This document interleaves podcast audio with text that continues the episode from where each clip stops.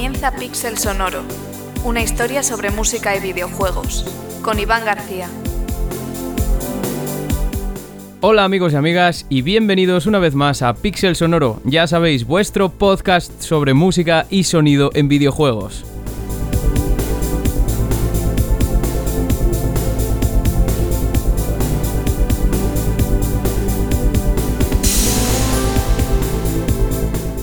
Últimamente debo confesaros que la vida adulta me está golpeando con bastante fuerza y eso quiere decir que cada vez tengo menos tiempo para jugar. Bueno, eso y que si me notáis una voz rara es porque tengo COVID, tanto ahora como a lo largo de todo el episodio.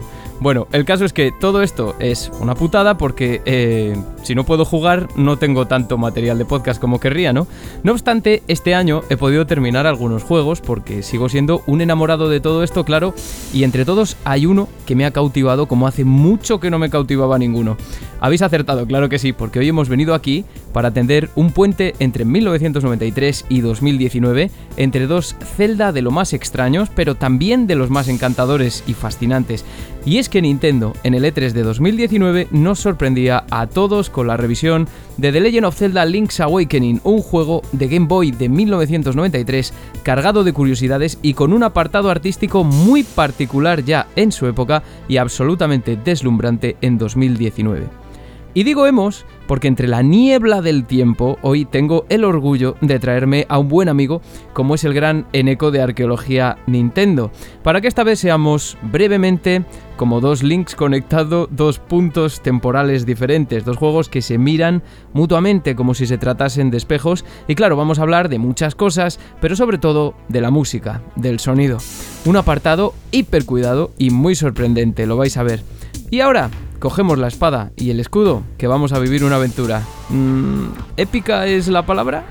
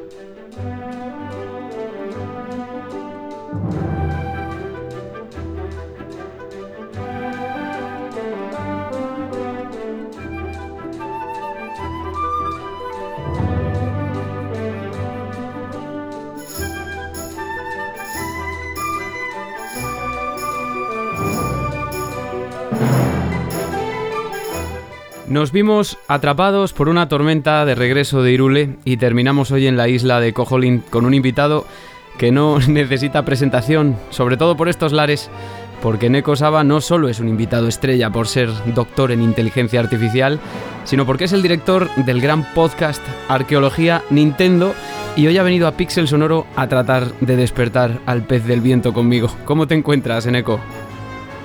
Menuda introducción, madre mía. Eh, muchísimas gracias, eh, Iván, de verdad, por. Bueno, estoy súper, súper contento, súper emocionado, muy ilusionado, muy agradecido de que me hayas tenido en cuenta para este programa especial, porque es uno de mis juegos favoritos, sin ninguna duda. Y, yo lanzo la primera duda: ¿es Cojolin o Colin? Colin, yo, nunca sabía pronunciar el nombre de. Es lo mismo que pasa con Irule, que unos dicen, hombre, entre tú y yo, los que dicen Hyrule son unos cabrones. a ver, eh, en, o sea, en el, en el Breath of the Wild, eh, versión española, la princesa Zelda dice Irule. Entonces, para eh, mí es Irule ya. Esa es la versión oficial. Si la gente le quiere llamar Hyrule, pues perfecto. O sea, no con 35 años que tengo no me voy a poner a discutir con la gente por esto. Entonces, pues ya está, que la gente la llame como quiera. Yo le llamo Irule. y Colin. Entonces ya está. Pero hoy te, introducimos además aquí a Pixel Sonoro, que ya te tenía, tenía yo ganas de tenerte por aquí con esta música, con la epicidad que merece Link's Awakening. Aunque no estoy seguro de que epicidad sea la palabra, lo vamos a ir desarrollando en el programa, porque además yo creo que es tu juego favorito de toda la vida. De hecho, le dedicaste casi un programa eh, en exclusiva en arqueología Nintendo. Eh, a ver, eh, bueno, no es mi juego favorito, es uno de mis juegos favoritos. Lo que sí es, es que fue mi primer Zelda. Y fue mi primer juego así con cierta profundidad que llegué a jugar. Yo recuerdo que era muy pequeño cuando jugué al, Zelda Link's Awakening. Me, produjo una sensación que me hizo enamorarme con la saga. Y luego ya el siguiente que jugué fue, yo ya tenía la Nintendo 64 cuando salió el, Ocarina of Time. Y, y me compré de salida precisamente por ese bagaje que ya llevaba con el Link's Awakening. Para mí es uno de mis juegos favoritos, es uno que, que, me pone la piel de gallina cada vez que hablo de él por todo lo que significa para mí y por realmente lo que significa para la saga también. Qué mal, ¿eh? Qué malos, qué malos dos juegos para empezar con la saga Zelda. Fíjate que... Pues sí, y precisamente es, lo que vamos a ir comentando y desarrollando a lo largo de este programa, la importancia de Link's Awakening, eh, que es un juego atípico dentro de la saga Zelda, pero que mm, tuvo mucha importancia por ser justo el título que venía después de A Link to the Past y por ser el previo a Ocarina of Time y tiene ciertos materiales que sobre todo también a nivel musical, lógicamente, que es de lo que tratamos en Pixel Sonoro, se eh, han visto de alguna manera eh, reforzados o incluso transportados a la, posterior entrega que es Ocarina of Time, que venían recibiéndose de A Link to the Past. Así que si te aparece, en Eco, empezamos ya con la primera sección y nos vamos de viaje a 1993.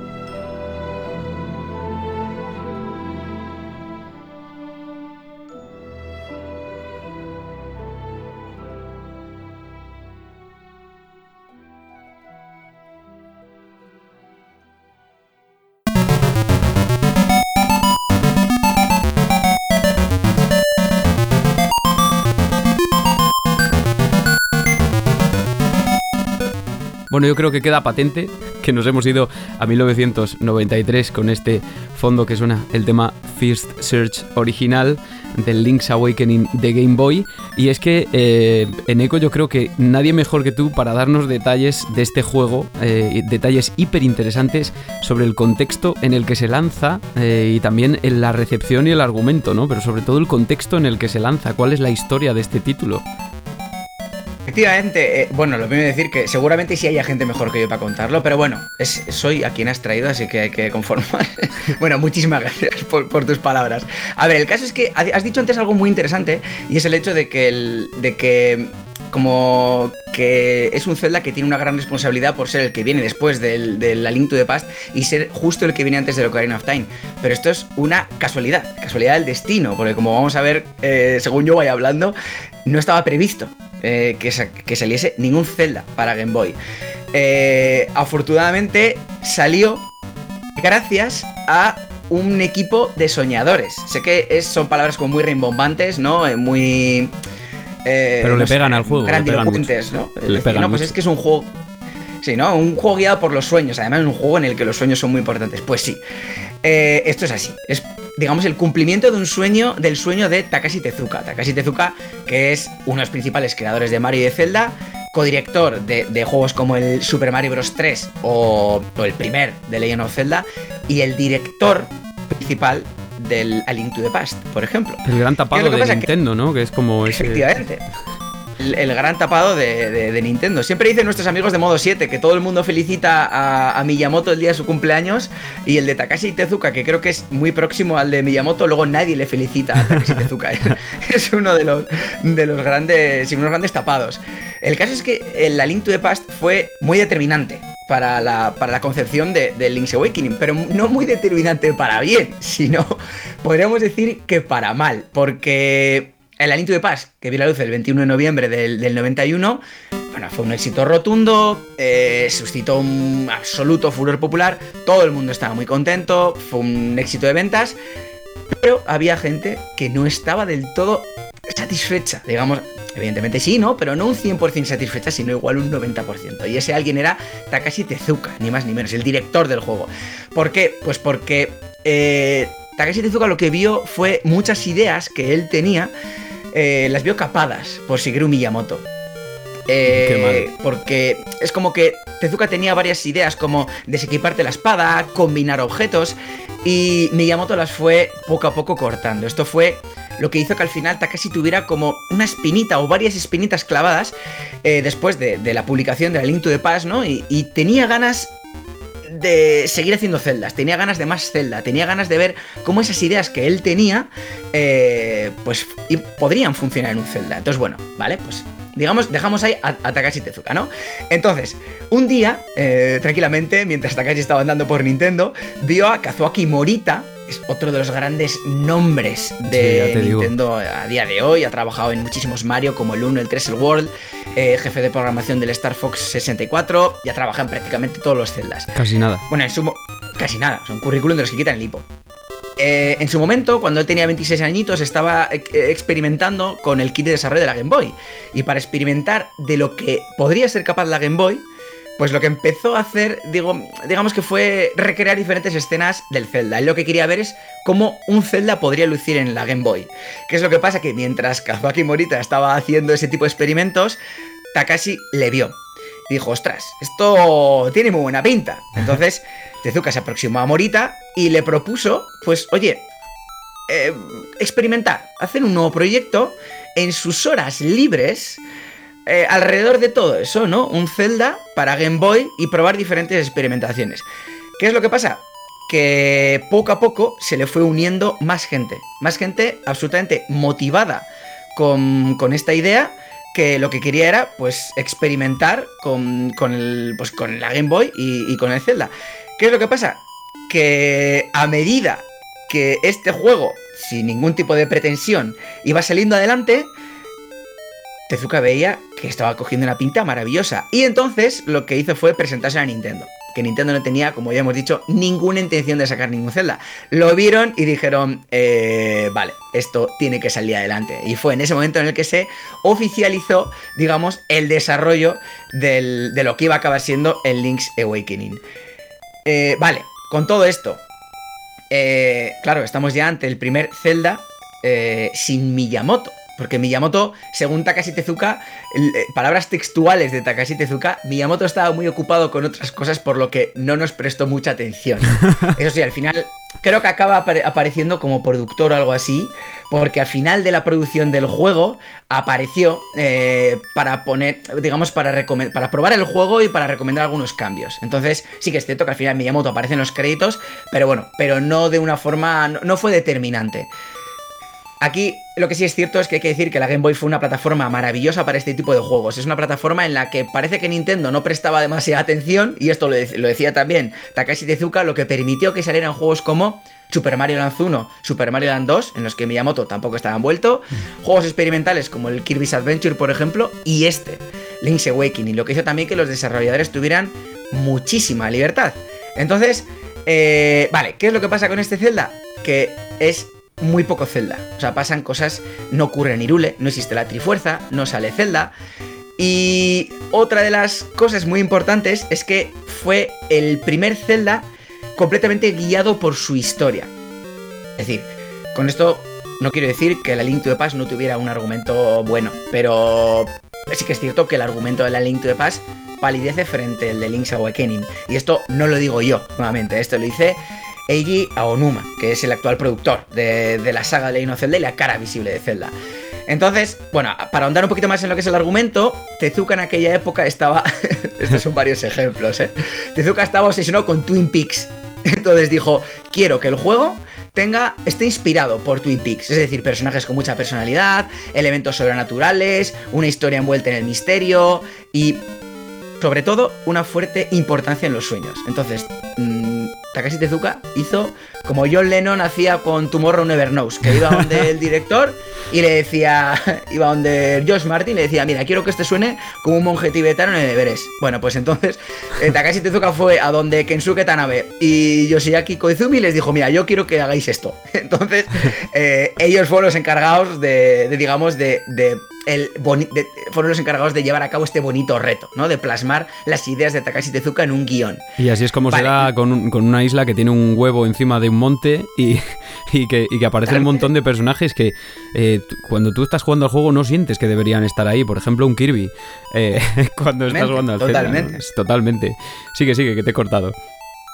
Es que además es muy apropiado lo que has dicho, o sea, imposible que, hayas dicho un comentario más apropiado, porque, como hemos dicho antes, eh, la Game Boy era una plataforma para que los, desarrolladores plasmasen sus ambiciones, sus locuras, sus sus pedradas, ¿no? Entonces, Kensuke Tanabe tenía la pedrada en la cabeza de que él quería crear un juego en el que hubiese un huevo gigante comandando el horizonte. Ya está. O sea, era, o sea, tenía la idea de crear un juego, un argumento, un guion en el que en una isla o en un universo, digamos, hubiera una montaña y arriba del todo un huevo gigante. Y lo hizo, porque le apetecía, porque era lo que él quería en ese momento. Y por eso aparece el huevo, porque Kensuke Tanabe, que es uno de los guionistas, decidió ponerlo. Luego Yoshiaki Koizumi, pues tenía, tenía bastante bagaje como eh, director de cine, ¿no? O sea, su trabajo soñar como director de cine. Entonces, bueno, cuando Tezuka le vino con esta idea, bueno, se le hicieron los ojos chiribitas. Eh, vale, otra idea también, por ejemplo, lo de la pesca. Todo el mundo, ah, mucha gente aborrece el juego de pesca. Eh, bueno, pues Morita, el que hemos dicho antes, ¿no? Kazuaki eh, Morita, una de sus grandes aficiones era la pesca. Y le salió de las narices meter un maldito juego de pesca en el Link's Awakening. Y lo metió porque quiso. Y ya está. Entonces, esto es lo que hace que Link's Awakening sea un juego tan especial porque la gente volcó en él sus sueños, sus locuras, sus ambiciones. Y bueno, pues eh, para mí es un juego que, se nota, se nota el cariño. Es un juego guiado por el amor eh, y por el cariño. Luego lo de los cameos que comentas, pues eso, les, apeteció meter personajes de Mario y, y, a Kirby y a más personajes. Y los metieron. Y Tezuka lo que dices en plan, no pedimos permiso, simplemente los pusimos. Como era un juego de Game Boy, pensamos que a nadie le iba a importar.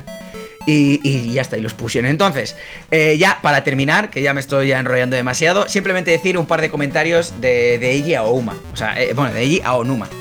Que, que ya dijo que para él, estamos hablando de Eiji Aonuma, ¿eh? Para, que sepamos que, es una figura muy relevante. Dijo que el Link's Awakening era el juego isométrico de Zelda por excelencia. Y no solo dijo eso, Sino que cuando decimos, cuando he dicho antes lo del tema de que es el primer Zelda guiado por su historia, que tiene un argumento mucho más profundo que los anteriores, pues Eiji Onuma, digamos que resaltó esto diciendo algo muy importante, y es que si la línea, digamos, eh, si hubiéramos pasado, ¿no? Es lo, que decía, si hubiéramos pasado de la Link to the Past directamente a Ocarina of Time sin pasar el Link's Awakening, el Ocarina of Time nunca habría sido el juego que acabó siendo. Es decir, que ella Onuma dice que eso, que sin el Link's, que, vamos, que Link's Awakening fue determinante para la saga Zelda y para posteriores juegos. Ahí es nada. Bueno, es que esto me quedo, es que de verdad que me quedo un poco embobado escuchándote porque además estás dando como tantos detalles en tiempo récord y luego encima que perdonen otra vez los oyentes porque tú tienes la voz como muy brillante y muy aguda y yo de repente aparezco aquí con mi voz de COVID a comentar lo que hay. Pero es que, fíjate, has dicho muchas cosas interesantes, entre ellas yo creo que estamos de acuerdo en que, en que es, no es un Zelda al uso, ¿no? Pero que tenía cosas interesantes y dices, eh, estuvo marcado por A Link to the Past de alguna manera, aunque digas que es negativa, y marcó a Ocarina of Time. Pero es que en el territorio de la música es, yo creo, donde mejor se ve representado, aunque no lo creas, ¿no? Eh, el juego, te diré que para ser de Game Boy, o sea, ya contaba con más de 70 tracks en lo que se refiere a la música, sin eh, contar con. Esto sin contar con los stingers del juego, ¿no? Que son esos, esos fogonazos que sale a veces, ¿no? Los tracks de la victoria, eh, conseguí ítem, no sé qué. Eso es un stinger, ¿no? O sea, fíjate, es un juego que ya contaba con un tema para cada mazmorra. Y esto para un juego de Game Boy, pues imagínate, es algo sencillamente gigantesco. Los principales responsables de la banda sonora, que fueron varios, la gente cree que es de Koji Kondo. La banda sonora de Link's Awakening, eh, evidentemente hay temas de Koji Kondo porque eh, hay temas del, del Zelda original. no es de Koji Kondo. Está basada y está supervisada por Koji Kondo, también como asistente, pero como principales nombres tuvimos a Minako Amano, Kozue Ishikawa, eh, que son dos mujeres, lo dejo ahí, ¿vale? O sea, porque eh, yo entiendo que mm, el problema que teníamos, ¿no? El- en, el, en el programa de, la- de las mujeres compositoras que vimos aquí, que es que como los nombres japoneses son neutros, no sabemos identificarlos muy bien, pero es muy importante, ¿no? Y eh, Soyooka y Kazumi Totaka. También muy importante que esté Kazumi Totaka aquí, ¿no? Eh, Es clave, ese Totaka es clave. Bueno, a ver, la- la- los otros dos también, ¿eh? Pero Totaka es clave por una curiosidad que seguramente luego vayas a destacar. Vale, pues te paso, sí, evidentemente, y ahora mismo también la voy a destacar. De hecho, mira, te voy a leer un poco el currículum de los principales protagonistas, ¿no? Fíjate. Eh, tú piensas que ni siquiera en A Link to the Past, que era el juego previo, digamos, el de Super Nintendo, hubo tantísima variedad, ¿no? Minako Amano se unía a Nintendo en el año 1991 y sus dos primeros juegos fueron Super Metroid y este de Legend of Zelda Link's Awakening. O sea, ella fue la compositora de la balada del pez del viento, que reseñaremos más adelante, y de otros temas que son hiper importantes en el juego. Ese sería el más importante. Y, y- en lo que respecta a Kozue Ishikawa, debutó también con este juego también. Es una compositora célebre por haber creado la música de todos los Wario Land hasta el 3 y de Star Fox 2. O sea, es que eso, cuidado, eh, que yo, a mí Wario Land 3 me, me golpeó muchísimo ese juego. Y, fíjate que ella también se encontraba también entre el equipo de, Earthbound. Y a ella pertenece el, arreglo del tema Overworld del juego. Y, y es autora de la pista que suena, o del track que suena en la Villa Maeve, ¿no? Eh, que es otro de los temas estructurales de todo el juego. Y por su parte, y por último, como decíamos, eh, Kazumi Totaka, que se había unido a Nintendo en el año 1990, al, al equipo de hecho de Nintendo Research and Development, el gordo gordo, vamos, eh, y se había unido justo después de graduarse en la Universidad de Música de, Kunitachi. Pues el primer juego que hacía Kazumi Totaka fue Fórmula 1 Race, el, eh, el cual eh, estuvo bajo la dirección de eh, Ryoichi Yoshitomi.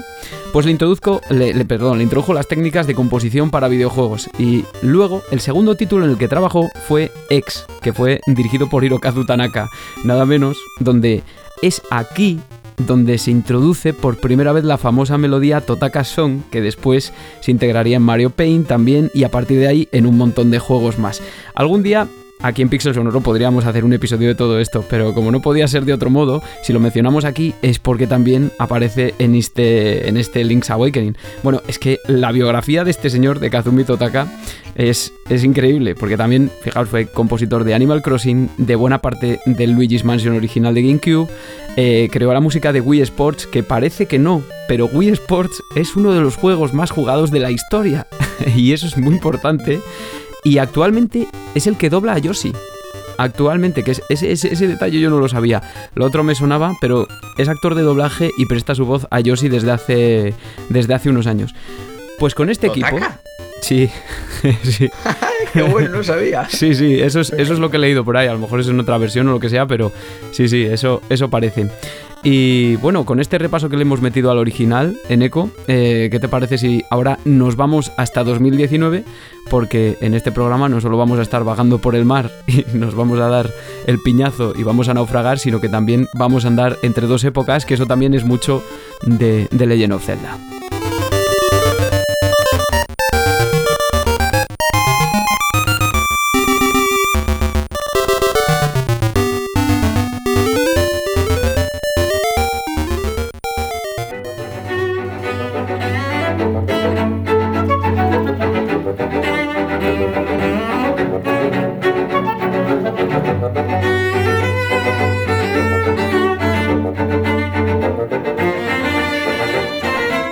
Sigues en Pixel Sonoro de vuelta a 2019 con este tema First Search, pero esta vez de la versión del remake de Link's Awakening, que fue presentado oficialmente ese mismo año en el E3, o al menos cuando veíamos el tráiler oficial, con un apartado artístico que quitaba el hipo. Yo reconozco que por aquella época no me llamaba la atención demasiado Nintendo Switch, pero este fue uno de los títulos que me hizo mirar a la consola y también al remake. Y yo no sé si este fue tu caso, en Eco, pero estoy seguro de que a lo mejor no tienes tantos detalles, pero también tienes algún detalle más interesante sobre este remake.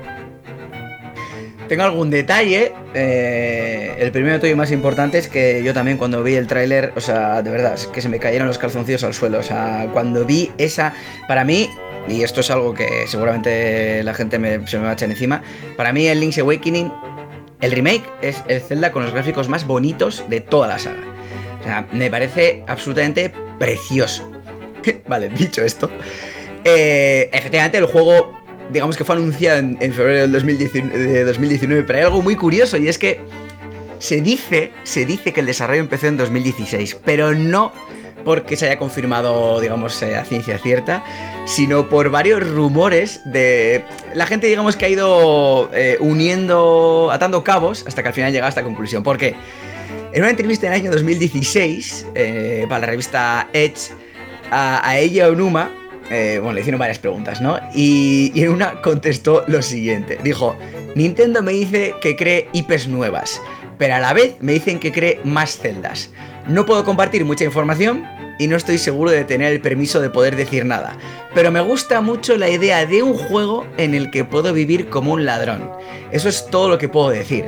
Entonces, claro, una vez salido el Zelda Link's Awakening, la gente dijo, ah, se refería al Zelda Link's Awakening, porque es el. Eh, porque en el Link's Awakening puedes vivir como un ladrón. Porque por el, por el momento en el que entras a la tienda y puedes llevarte un artículo y a partir de ese momento el tendero te trata como un ladrón. Entonces la gente empezó a, hilar cabos. Otra de las pistas es que en el año 2018 eh, bueno, no es el 2016, pero bueno, en 2018 eh, Nintendo actualizó la cronología de Zelda y lo que hizo fue añadir el Breath de Wild. Pero en esta actualización hicieron otra cosa que en un primer momento mm, carecía de sentido, pero podía al fin... O sea, es como que denotaba que algo estaba moviendo. Y es que cambiaron la posición del Link's Awakening dentro de la propia cronología. Esto lo que quería decir era que, que Nintendo estaba pensando en la historia de Link's Awakening. Y evidentemente en 2018 pues estaban trabajando en ella. Claro, a ver, a todo, a toro pasado, pues claro, ya te das cuenta de, todo, pero hombre, había que ser muy avispado para antes de febrero de 2019 pues haber eh, linkado todo esto con las declaraciones anteriores de, de, Aonuma en las que decía pues que el Link's Awakening era pues el Zelda isométrico por excelencia, entonces bueno, era, era realmente muy, muy complicado, pero bueno, ahí están las curiosidades. Y luego también un par de motivaciones, ¿no? O sea, un par de, digamos, de argumentos que justificaron el hecho de que Nintendo se animara a lanzar este, este remake. El caso es que eh, ella Onuma, como ya hemos dicho, es uno de sus juegos favoritos de Zelda, el, Link's Awakening. Y él lo que veía era que pasados los años el juego está envejeciendo bastante mal a su criterio. Y decía que este envejecimiento iba a hacer que los nuevos jugadores no pudiesen jugar a ese Zelda. Y para Onuma, siendo uno de sus celdas favoritos, era algo inconcebible. Entonces dijo, pues tengo que hacer un remake. Y lo hizo. Otra de las ideas también, bueno, otra de las motivaciones era que Miyamoto tenía una idea de hacer un Mario Maker pero con Zelda. Y, y hablando entre ellos, al final crear, o sea, dijeron como que no tenía igual sentido crear un juego entero de este estilo, pero sí crear dentro de un remake una pequeña sección o una funcionalidad que fuera pues esta especie como de Mario Remake pero de Zelda generando mazmorras. Y entonces, bueno, pues es también como unas motivaciones, ¿no? Que lo que querían era crear, digamos, un Zelda que tuviera pues ese, ese creador y bueno, pues eh, determinaron que el Link's Awakening era, era el, más apropiado. Seguramente ella Onuma dijo, seguramente, digamos, empujado por todo lo que le gustaba el, el Link's Awakening, pues seguramente le convenció a Miyamoto para que fuera así.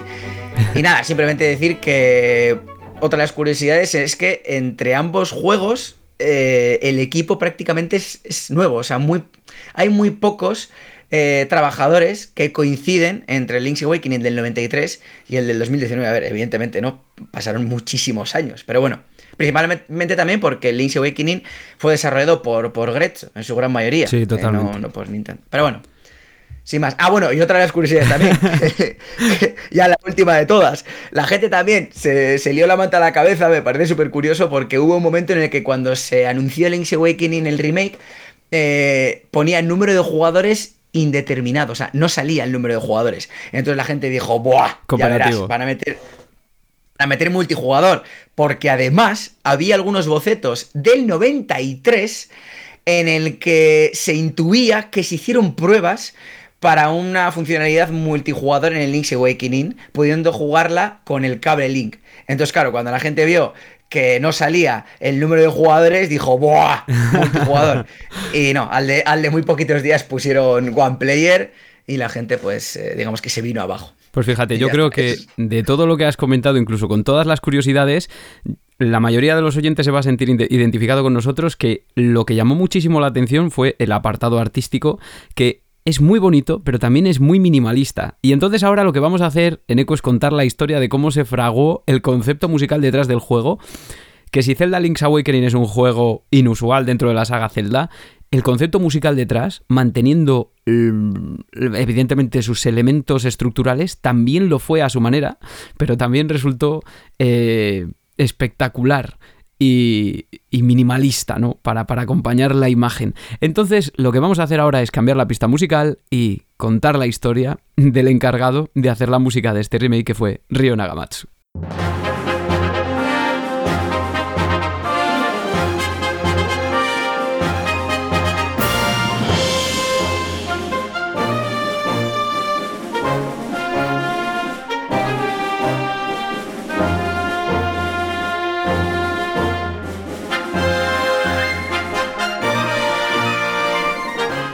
Estamos en Pixel Sonoro con este tema de fondo, Lorule Tem, Theme, sacado de la banda sonora de A Link Between Worlds porque la persona elegida para poner una cara musical a este remake fue un habitual de Nintendo en los últimos años y también un habitual de la saga Zelda a estas alturas, Ryo Nagamatsu, quien se unió a Nintendo en el año 2006 y fue también el encargado de componer la banda sonora del magnífico título de 3DS de Legend of Zelda A Link Between Worlds, quizá uno de sus trabajos más conocidos, pero no es el único, ya que desde su ingreso en Nintendo ha trabajado como compositor en juegos como Wii Play, el primero de ellos, Mario Kart Wii, Super Mario Galaxy 2 con algunos temas muy aislados, Nintendo Land, Mario Kart 8, The Legend of Zelda Triforce, eh, Heroes, Splatoon 2 o Mario Kart Live Home Circuit, entre otros tantos. O sea, imagínate, tiene un buen currículum, ¿no?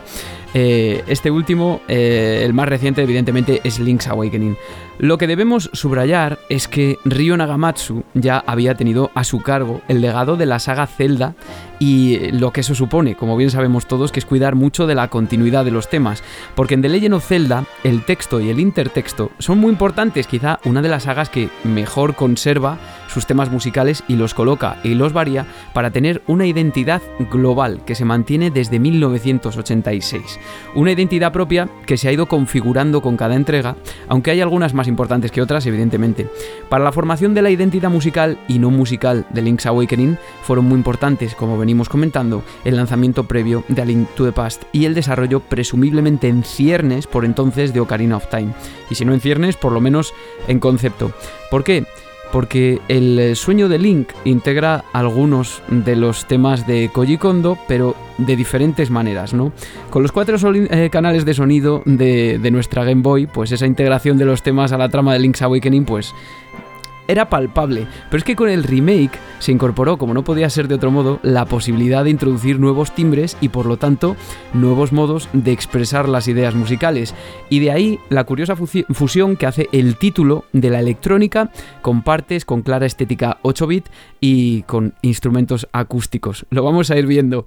Link's Awakening creo que, bueno, eh, ya lo venimos diciendo también, es un juego raro y este concepto fue raro, pero eh, en fin, eh, ¿cómo se llega a todo esto, no?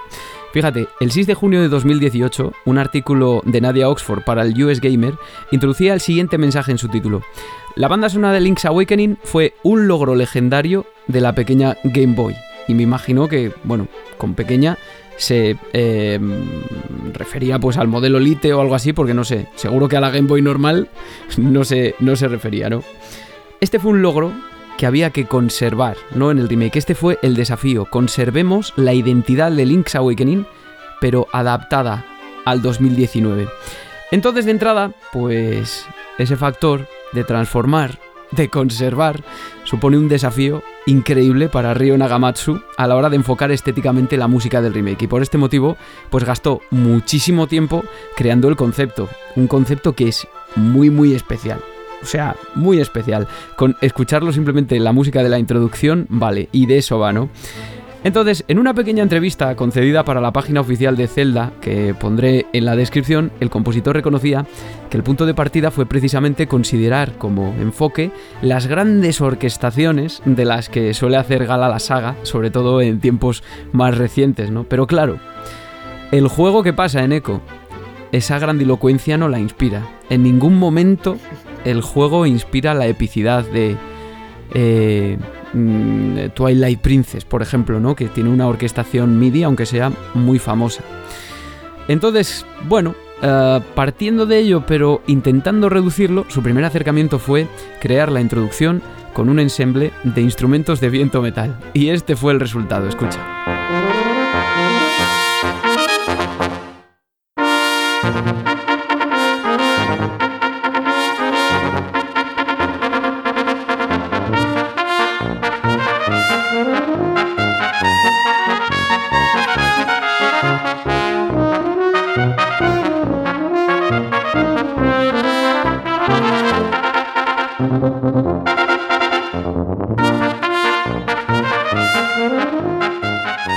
Resultado, eh, ¿a ti te parece satisfactorio?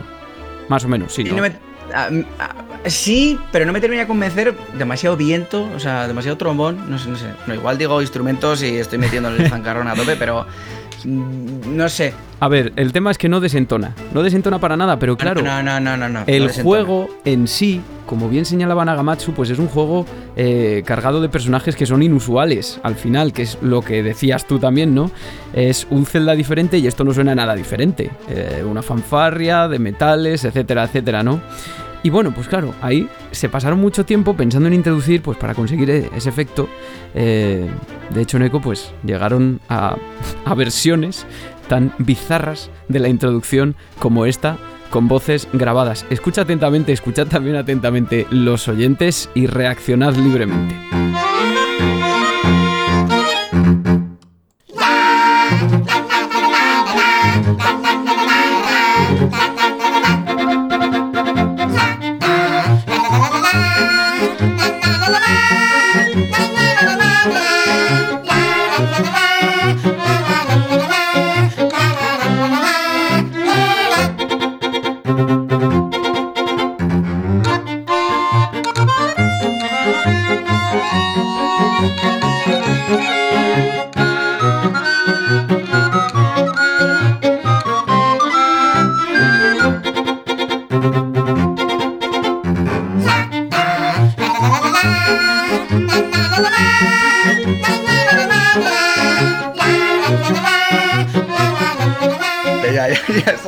Ya me la pasaste.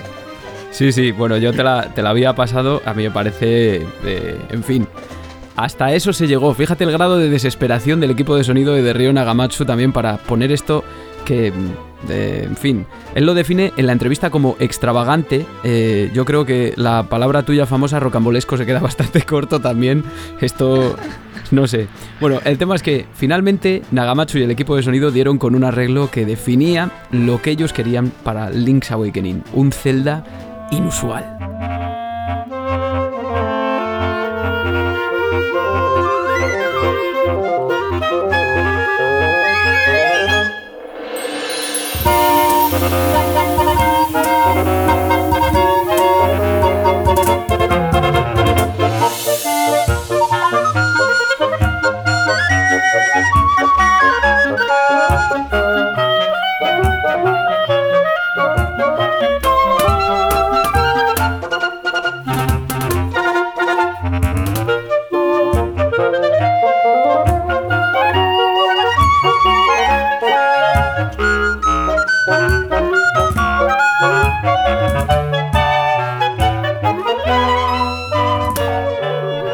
Esta versión ya es la oficial, ¿no? La que todos conocemos. ¿Y qué pasó? Bueno, lo que hicieron fue darle protagonismo a instrumentos que no suelen tenerlo tanto. Entre ellos, por ejemplo, el clarinete bajo, el fagot y la flauta de pico. La, la, flauta de pico que es la flauta del cole, vamos, la que tocábamos en el cole o algo similar, al menos la flauta dulce. Que por cierto es un instrumento hiperutilizado por Nagamatsu en los Zelda anteriores. Fíjate que en esta versión, en la percusión, escuchamos un cajón haciendo la mayor parte del trabajo de, de percusión. Y, es decir, es algo minimalista, ensembles pequeñitos, con instrumentos de cuerda o de viento, pero con protagonismo de, de algunos poquito habituales también, y todo mezclado en ocasiones con una música con estética 8-bit, a veces extraída directamente del juego de 1993. Ese fue el acercamiento y esta fue la apuesta de Nintendo de nuevo para conservar su saga dentro del nuevo nivel y del nuevo apartado artístico. Bueno, ¿qué te parece? ¿Tú cuando, cuando, cuando la escuchaste cómo reaccionaste? ¿Te acuerdas? Me gustó, a mí esta me gustó. La, la, segunda que has puesto, la de las voces, para mí eso no es, no es una versión, es una aversión, es una aberración. Yo creo que eso, absoluta. Yo, eso debieron pensar pudieron... ellos también. Vamos, no, no, no, me puedo creer. Está, bueno, está muy acorde con el anuncio oficial de Link's Awakening en 1993 en Japón. Si no lo habéis visto, tenéis que verlo porque salen como unas marionetas bastante tétricas y me pega más con eso. Pero yo estoy bastante satisfecho con la, con la canción que, eligieron. En este sentido estoy muy satisfecho. Claro, ya no es, la, no es la canción ya, sino directamente el enfoque de todo el juego, ¿no? Bueno, a mí es que me parece maravilloso. Hace poco que yo precisamente jugué al remake y dije, ostras, hay que hacer algo sobre esto. Y bueno, aquí estamos. Y sin más dilación, lo que vamos a hacer ahora es poner una serie de tracks y comentar algunos puntos fuertes y curiosidades de la música de dos juegos, de dos entregas unidos fuertemente por este apartado a través del tiempo.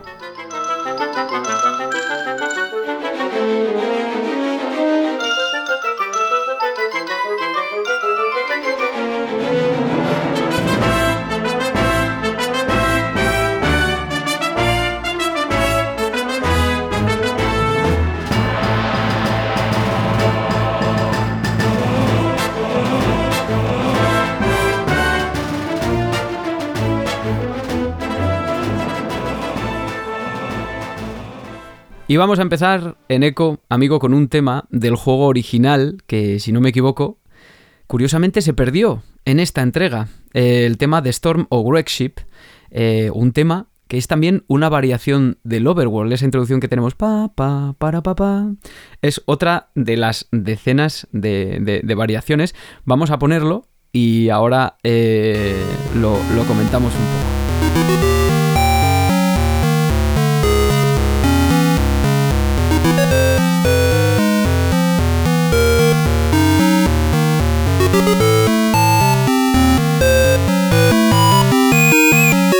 Claro, yo cuando empecé a jugar al remake, eh, ya sabía de la existencia de este tema porque yo había hablado sobre él precisamente en los programas de Ocarina of Time para, para hablar de la transformación del tema, de, el tema principal, el overworld que todos conocemos, pero es que si te das cuenta, en el remake tenemos una cinemática espectacular de entrada que es así como muy anime y todo eso, se escuchan los rayos y todo eso, pero se pierde completamente este track que sin embargo sí que estaba en Game Boy y que el, en la banda sonora oficial que se lanzó en 2019 no aparece eh, tampoco listada, con lo cual yo decía, digo, ah, será cosas mías que yo no lo he percibido. Y de hecho tú es que me preguntaste lo mismo, pero ¿cómo no va a estar en, en un lado y en el otro? Porque otra cosa que tenemos es que el remake es un espejo.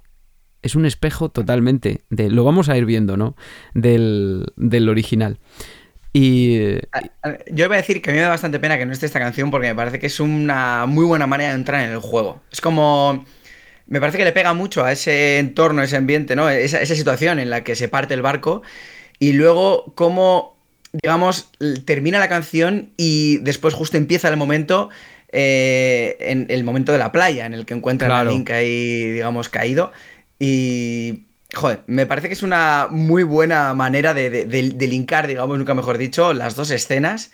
Me da, me da mucha pena realmente. Y además, no, musicalmente, no tú si, te fijas, tiene una continuidad en el sentido en el que eh, tú tienes eh, transformación del tema Overworld para el barco rompiéndose. Eh, pero claro, es una transformación muy drástica, porque al final tú lo que quieres hacer es eh, imprimir dramatismo a la escena, aunque sea de Game Boy, aunque, aunque sea muy 8 bit el tema. Y a continuación viene el tema de la introducción, que es prácticamente un calco del Overworld con algunas variaciones, como siempre. Pero entonces, ¿qué va a pasar? Eh, que el tema Overworld en este juego, curiosamente, está muy presente, que es algo que no pasa en otros, en otros celdas. Y voy a poner ahora la versión normal, porque encima hay varias versiones, hay una que es la de la primera vez, que solo la escuchas una vez, y la versión normal que sonó en el remake.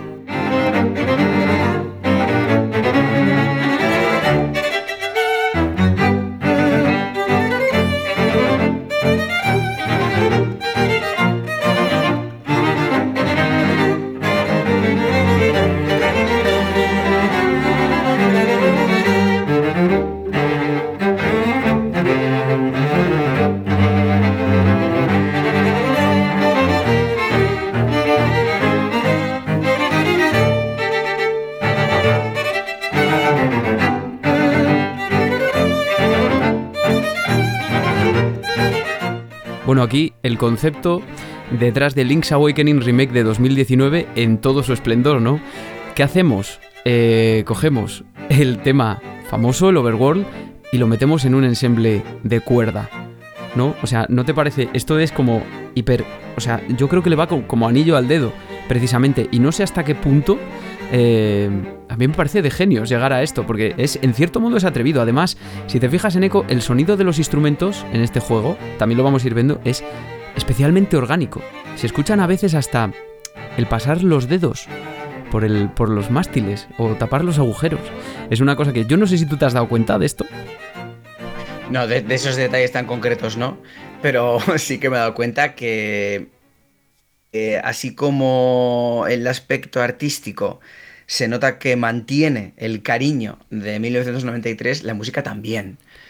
Me parece que le pega mucho este. Ya no, ya no el cariño, sino el legado de Koji Kondo. Es aquí donde aparece Koji Kondo En, The Legend of Zelda Link's Awakening, que como tú ibas a comentar, que lo hemos estado hablando fuera de micrófono, es que él directamente no tenía tiempo en esta época para nada más. Estaba sobresaturado. De hecho, él se retiró en Nintendo 64 porque le faltaba tiempo y conocimientos ya. O sea, alucina, conocimientos de programación quiero decir. Sí, sí, sí, bueno, ya también, como te he comentado fuera de micro, ¿no? Ejemplos como el Pilot Wings, que, que también fue producido por la banda sonora por, creo que por una chica. Eh, también otra, otra mujer fue la que, la que hizo esa banda sonora.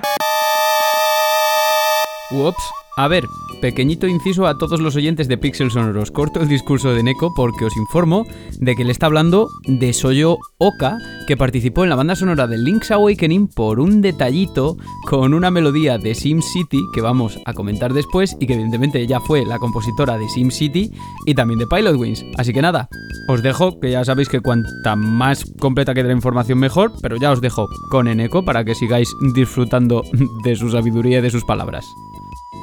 Y, principalmente porque es que Koji Kondo no tenía tiempo, porque estaba a otros eh, juegos. Estaba el Super Mario World, estaba el, la Link to the Past. Entonces al final, pues también yo creo que el, que el Link's Awakening pues sería otro ejemplo más en, aquella época. El super saturado Koji Kondo. Pero bueno, también como decíamos, hay que tener en cuenta, tienen que tener en cuenta los oyentes que el link de Link's Awakening es el mismo del a Link to the Past. O sea, quiero decir, no, aunque veáis el link, imagínate que viene un principiante en la saga Zelda ahora mismo, aunque veáis que hay un link en cada juego, no es el mismo link, son eh, familiares o descendentes o lo que sea, ¿no? Pero este Link es el mismo personaje que a Link to the Past. Y entonces vamos, vamos. esto, esto permíteme meter aquí la, la cuña. O sea, esto es algo que no supiera esto, o sea, le acabas de volar la mente. O sea, esto es algo que hay que saber. En todos los celdas es que eso de que acabas de decir, el link de, de, Link's Awakening es el mismo que el Link to the Past, es que no es tan normal. O sea, hay muy pocos, hay muy pocos celdas en los que Link sea el mismo, que yo creo que son los Oracle, el 1 y el 2 eh, también son el mismo, este caso también. Creo que el Wind Waker y el Phantom Hourglass también, y pocos más. Igual hay algún otro más. Seguramente el mayor Smash y el Ocarina of Time también, pero no hay muchos celdas en los que el Link sea el mismo. Querido oyente de Pixel pues Sonoro, si no lo sabías, la mayoría de los links a los con los que jugaste y a los que les cogiste mucho cariño o están muertos o estaban por nacer en otras, en otras entregas. Así que bueno, pero para que veamos precisamente esa herencia de Aliento de Paz de la que hablamos, porque es el mismo personaje, vamos a poner un tema de los más especiales que hay en toda la banda sonora, que es Maeve Viles.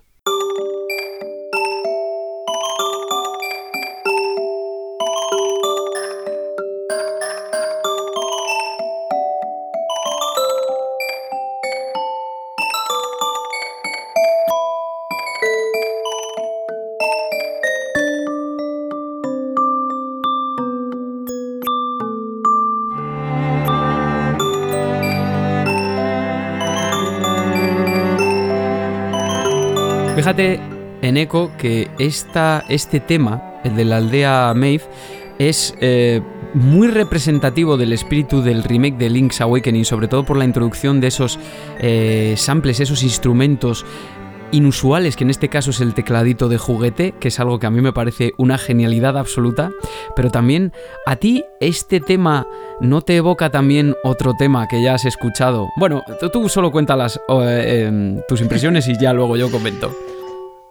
Es que de este tema, es, es, que, o sea, directamente es que no sé ni, lo que decir. la versión de 8 bits fue mi despertador durante, durante, muchos, eh, durante muchos años. Para mí no solo es la canción de, Link's Awakening, sino que es una de las grandes canciones de la, de la saga Zelda. Y es que lo que han hecho con esta canción en el remake es algo sobrenatural.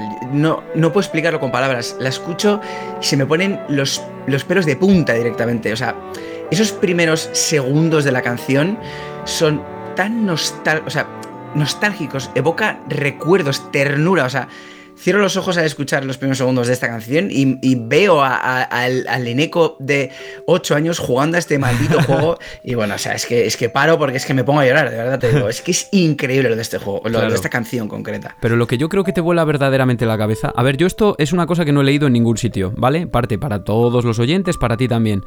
Yo creo que auditivamente, solo auditivamente, no hace falta ni que se analice armónicamente. Simplemente ya con, con la melodía con lo que es la, forma de la melodía, eh, está claro que es una variación de la nana de Zelda. O sea, Zelda no aparece aparece mencionada una vez, yo creo, en Link's Awakening, pero no aparece. Lo más parecido que tenemos a Zelda es Marin en este juego, que es una niña que eh, sueña con irse eh, eh, a través del mar como las gaviotas y ir a cantar a otros sitios, porque a ella lo que le gusta es cantar. Algo que conmueve mucho al principio y da muchísima pena al final. Este juego es devastador en muchos sentidos, ¿no? Pero claro, Eh, lo que escuchamos en la aldea de Maeve, que es donde aparece este Link, eh, una vez que le rescata a Marin de la playa y aparece en su casita, es eh, una variación de un tema que para mí es, es lo más importante que hay en la saga, porque en la saga lo importante no es Link, lo importante es Zelda. Zelda es la reencarnación que está en todos los juegos. Link también está, pero si se llama Zelda es por algo. y este tema... Un, pequeño, un pequeño apunte creo, eh, ya mm, continuando con lo que hemos dicho antes de que lo que nos volaba la cabeza, lo de, lo, de los links y las celdas, creo que los links no están emparentados entre sí, pero las celdas sí. Pero las creo que todas las princesas Zelda son todas eh, familiares, o sea, parentescos. Y los links no, los links son cada uno de su padre y su madre. Simplemente aparecen. Pues eso, fíjate, yo creo que lo he dicho mal antes, pero bueno, eh, es lo que hay, cosas del directo. Pues es lo que hay. o, igual, o igual estoy equivocado, ¿eh? pero a mí me suena que es así. Bueno, el caso es que, claro, ya has jugado tanto que te pasa. Cuanto más te metes con una cosa, a veces más la cagas en los detalles. Esto es tal cual. Bueno, pues el caso es que la, transformación de la nana de Zelda, que recordemos que es. Eh, aparecen por primera vez en A Link to the Past, que la, nana de Zelda es, un tema más moderno y que es la canción por la que cuyas notas se seleccionaron las notas que se, seleccionaron en la Ocarina de Ocarina of Time. Podrían haber sido otras, pero esas notas con las que está hecha la nana de Zelda se seleccionaron así en Ocarina of Time porque tenían que conservar sobre todo ese tema que además es un tema que se puede tocar también con la ocarina. En este juego también aparece la ocarina y también aparece una variación de la nana de Zelda, que aunque no salga ella, pues a través de Marin también tenemos como ese bosquejo, ¿no? Y ahora fíjate, en eco. Eh, yo creo que todos estos detalles son muy interesantes, se pueden compartir o no, los oyentes pueden comentar, pueden, eh, evidentemente pueden discrepar conmigo o lo que sea, yo lo veo muy claro, sobre todo con la melodía, pero Hablando de que te, dije antes que el remake además musicalmente también era como un espejo, ¿no? Del original. Pues ahora vamos a ver unos cuantos ejemplos eh, que yo montando los temas para pasártelos por la carpeta dije, hostia, pero si lo puedo poner uno encima del otro y suenan clavados. Con alguno, con alguno no podía pero con otros sí. Y lo primero que vamos a hacer es escuchar un tema que se llama Mysterious Forest, eh, versión superpuesta, para que, para que veáis ese efecto.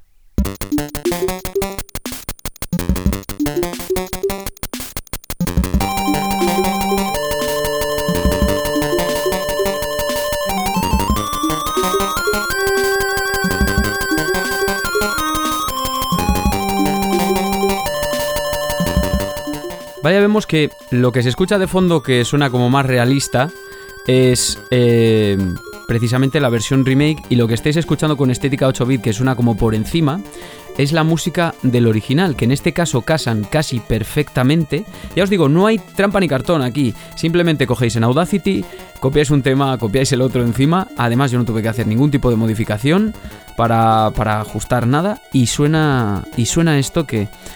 ¿A ti hay algo de este tema que te llame la atención un, un poco, Eneco? ¿Por qué este tema puede ser especial?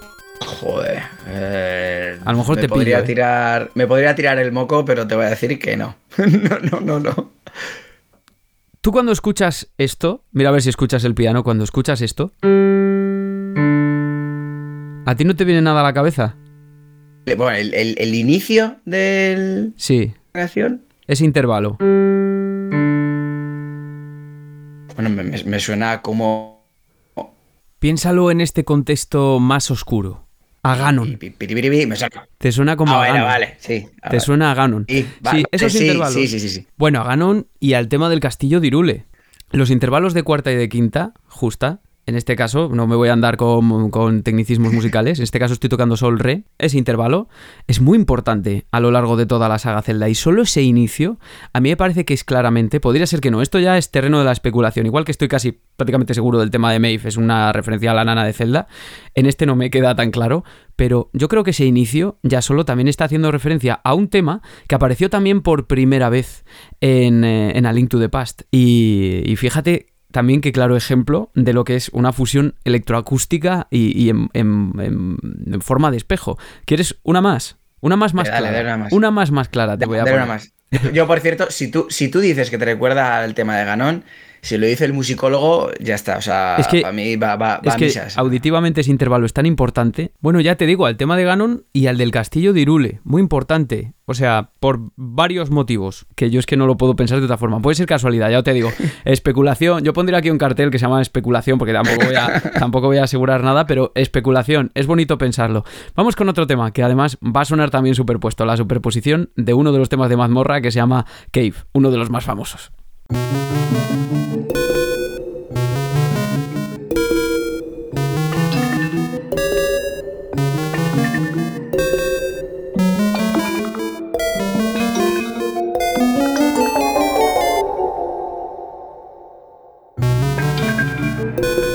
Ya te digo, no hay.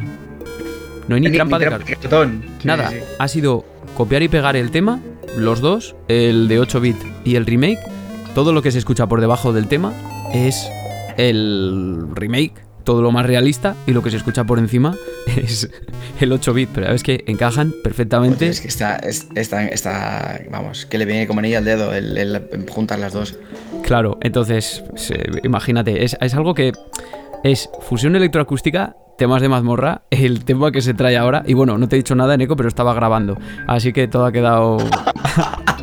hiper. Perdón. Ha quedado, ha quedado hipernatural. No, no, perdón para nada. Si son comentarios. Vale.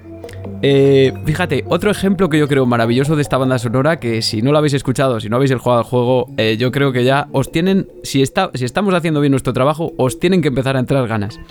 Otro ejemplo que te voy a poner de cómo cambia precisamente el traer al territorio más, digamos, sonido realista, fusión electroacústica.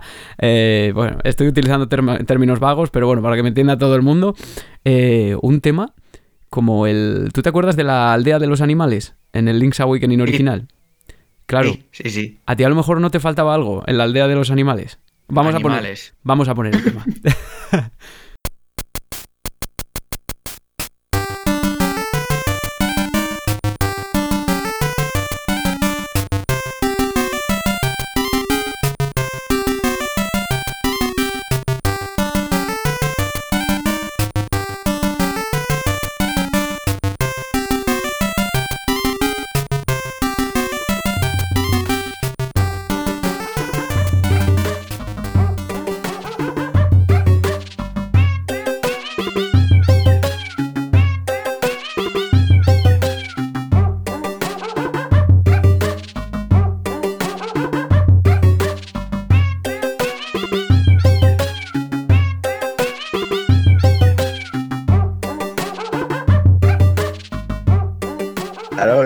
los animales, es lo que faltaba. Claro, los animales que es... Además, se incorporan sonidos de gatitos y de perritos muy graciosos, de una manera muy inusual, pero que evidentemente, tú si te paras a pensarlo, en Echo, eh, en el juego original, debido a las limitaciones de la Game Boy, tú no tenías esa información auditiva que sí tienes ahora. O sea, quiero decir, el oyente de Pixel Sonoro, da igual qué tipo de oyente sea, puedes estar ahora en el trabajo, puedes estar quedándote dormido, no presentarle demasiada atención, pero sabes que podría ser que sea un sitio que hace referencia a gatitos, perritos, o por lo menos, o animales, ¿no? Y eso es, es lo, lo, lo flipante de todo esto. Pero no solo eso, porque hay secretos. Hay secretos. Hay un track que te he pasado, pero que no te he pasado en el guion, en eco. Porque me, me enteré recientemente. No sé si te fijas que hay algo anómalo en esa lista que yo le he pasado de decir, mira, aquí tienes los tracks que van a sonar en Pixel Sonoro. Bueno, pues como en todos los Zelda siempre hay secretos escondidos, hay easter eggs, hay de todo, ¿no? Te voy a poner un tema muy especial. Eh, otro de esas, otras, otras de esas cosas que están escondidas en Nintendo. Y es que yo me encontré con una muy curiosa que se encuentra en el tema de Mr. Wright House, que es una referencia directa, yo no sé si esto tú lo conocías, a la canción Dr. Wright del juego de Super Nintendo de 1992, Sin City. Bueno, una referencia directa no. Es hmm. ese mismo tema. la, había leído, la había leído en su momento. es ese mismo tema. Lo vamos a poner, primero va a sonar el original de Link's Awakening y luego, o sea, el remake de Link's Awakening y luego el de 1992 de Nintendo.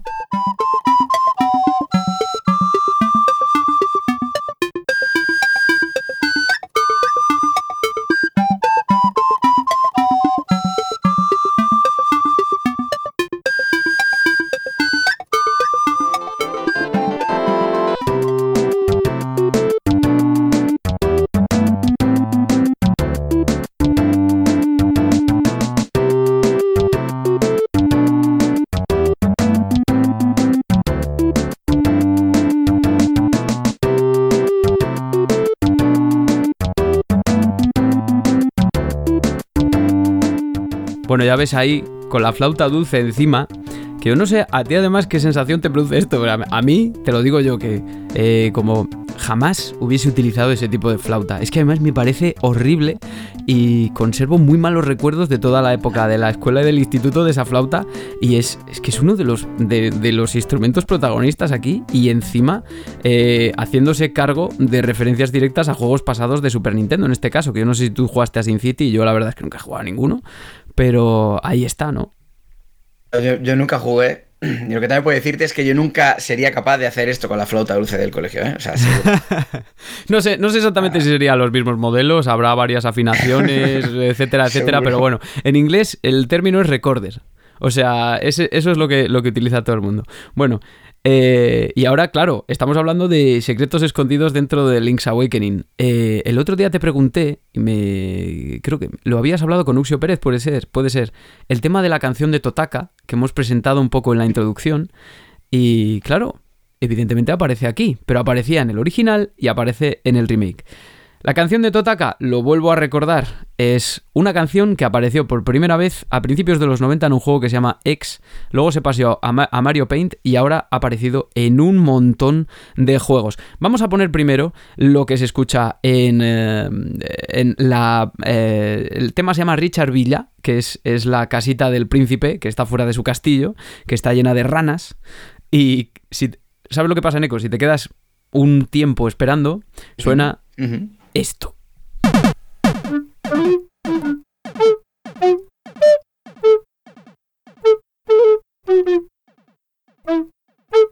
Eh, yo tengo entendido, no sé si, tú seguro que sabes más, esta canción no era como una especie de canción cómica o algo así, ¿no? O sea, que también tenía como labores de enseñanza o algo así, ¿no? Eh, porque ah. de hecho se ve que realmente la sonoridad es un poco... Infantil. De otra, Sí, sí, ¿no? Infantil como además es, es que también le pega mucho al espíritu de todo el juego, pero es que alucinas, que es que claro, yo empecé... Hay artículos académicos sobre esto, hay comunicaciones hay por lo menos una muy famosa, una comunicación muy famosa, que bueno, no me voy a meter más en términos técnicos, pero bueno, comunicaciones de, de estudiosos, quiero decir, de musicólogos y todos, sobre la historia de la canción de Totaka y todo eso. Pero si tú te pones a buscarla por internet, hay un momento en Mario Kart 8, creo que es, que Sí, la sí, sí. está cantando uno de los Yoshis del público. Yo sí, es verdad. sí, sí, sí. O sea, tú- mía, también el, que- el- el que lo descubrió por primera vez eh, tuvo que, que decir, ostras, tú, menudo descubrimiento. Sí, claro, porque eh, esto al fin y al cabo, si tú te quedas esperando, también creo que aparece en Link's Awakening, aparece en, la- en el menú de selección de ranura, de historia.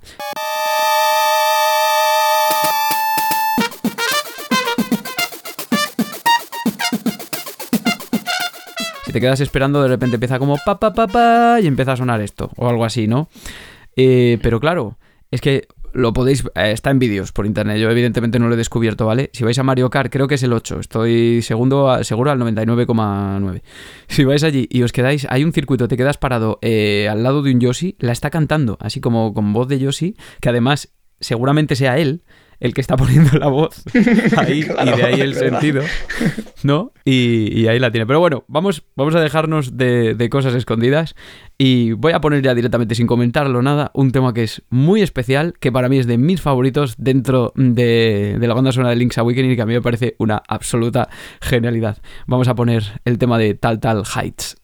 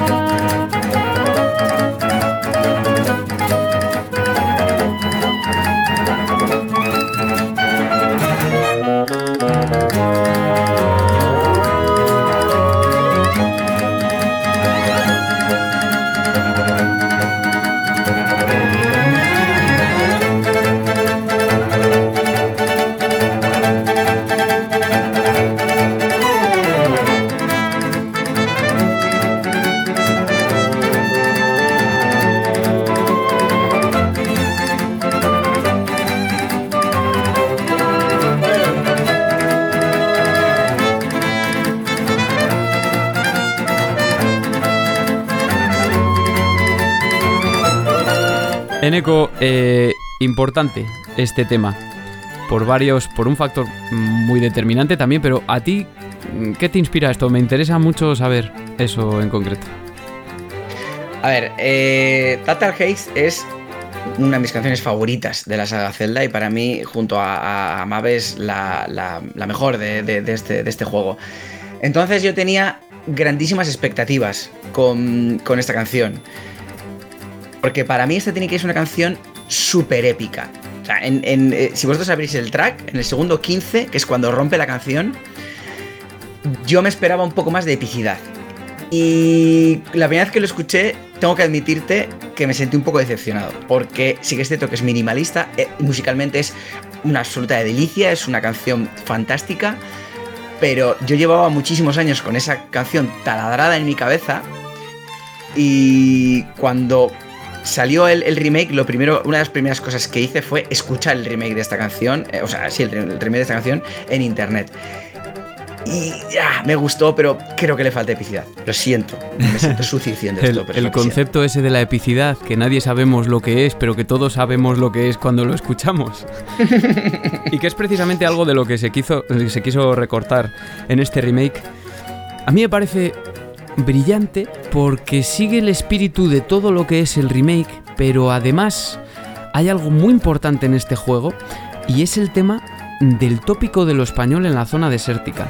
A ver, este tema, para el que no haya jugado a Link's Awakening, eh, eh, suena en, español como se llama, Colinas de Tal Tal o el, Alto de Tal Tal, bueno, eh, en Tal Tal Heights. Bueno, suena ahí que es como una zona dentro de todo lo que es el mapa de Link's Awakening, es, la zona desértica, lo que sería Gerudo Valley en, en Ocarina of Time, ¿no? Y empieza aquí el tópico de lo español, esa forma de que nos ponen eh, como, claro, es que para ellos, para nosotros la música japonesa es exótica, pero hay que pensar que para ellos todo lo que suene a mm, cadencia andaluza, a frigio, es también muy exótico. Entonces también tenemos que lidiar con que ellos lo vinculen a climas cálidos, por algún motivo, por lo que sea. A mí este me parece un tema que como decían en un podcast que a mí me, gusta mucho, que está en inglés, que se llama Supermercado Bros, eh, tiene un alma de Dark World. O sea, tiene. Realmente tiene la vibra de Dark World, pero en, en, clara conjunción con lo que podría ser una armonía eh, típica del flamenco, tópico español, ya lo hemos dicho, que es precisamente lo que luego se va a transportar a Gerudo Valley, que es uno de los temas más famosos que creó Koji Kondo para Ocarina of Time y que a mí me parece que tiene un claro precedente con este tema. Y es una lástima que no te guste en Echo. Espero que a todos los. No, no, no, no, he dicho que no me guste él. Solo que le, yo le requería más, más, eh, más epicidad, pero vamos, o sea, yo tenía unas expectativas más altas, la canción es maravillosa, entonces desde el punto de lo maravillosa que es la canción hasta mis expectativas es problema mío, no es problema de la canción, porque la canción es maravillosa. Y sí que es cierto que para mí Total Hates en Link's Awakening es el Dark World del, de la Link to the Past. ¿Verdad? para mí también son, son, como. Sí, Pensadlo cuando la escucháis otra vez, ¿no? Pensadlo todos cuando la escuchéis. No hace falta que la analicéis ni nada. Tiene algo que recuerda a eso. Y Dark World es un tema de A Link to the Past también. Yo creo que en esta canción hay un nexo muy importante entre los dos títulos que están en Link's Awakening. Un, un nexo que se representa de manera musical en este caso. Y además, el remake hace referencia al juego original porque tenemos una parte en 8 bits en la, precisamente en la parte central del tema, que está directamente extraída del original. O sea, se plantó tal cual. Y esto es maravilloso. Esta es la magia, ahora que está aquí en Eco además, que es, esta es la magia de Nintendo, que no tienen otros juegos. Esta, amigos y amigas, esta forma de cuidar los temas, de proyectarlos donde sea. Y por eso aquí hablamos tanto de Nintendo, últimamente también estamos hablando mucho de Sega, porque, tiene mucho de qué hablar. Pero bueno, fíjate, antes que estábamos hablando de la combinación de instrumentos acústicos también y de la información auditiva que te aporta, te voy a poner el tema de Tal Tal Heights, pero muy transformado. Y comentamos por qué esta transformación. Los que hayan jugado, a los que hayan jugado, perdón, ya sabrán por qué es la transformación, pero no, vamos a poner, bueno, vamos a poner la versión y ya la comentamos.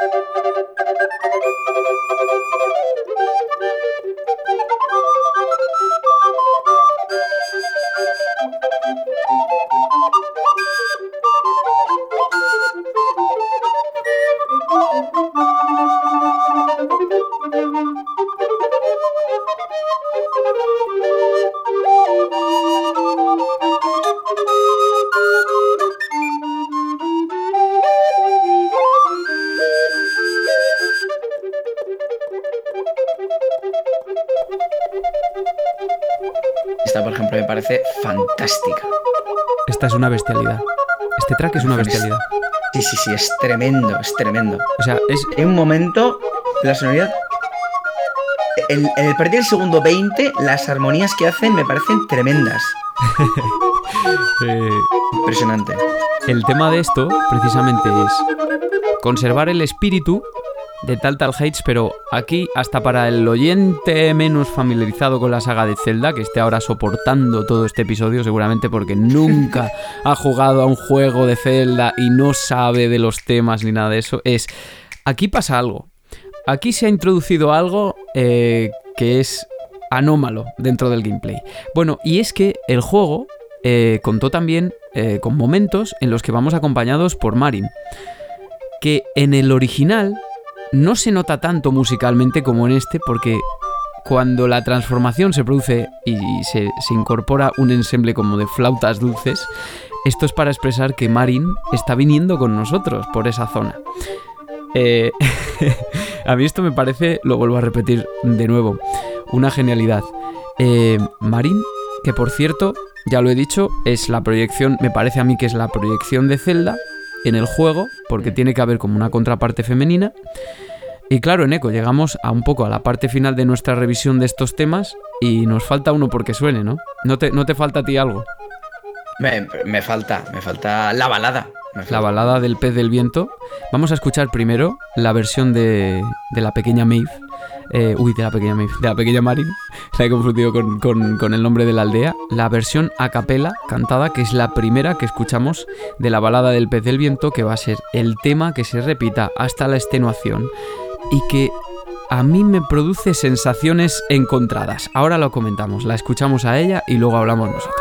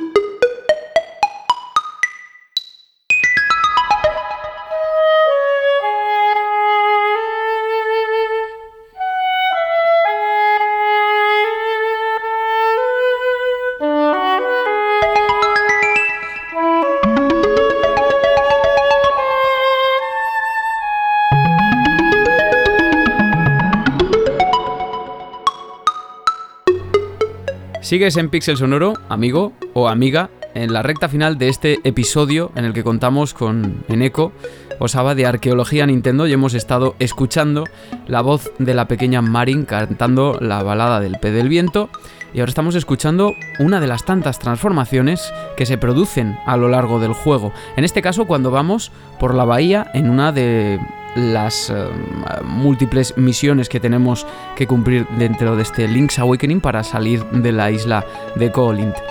Eh, a ti primero, ¿qué te, qué te evoca este tema? Tú, en eco, sabiendo el principio, el desarrollo y el final cruel de este juego. A ver, eh, es que es una canción también que, que evoca muchos sentimientos. Eh, me parece, sí, la de...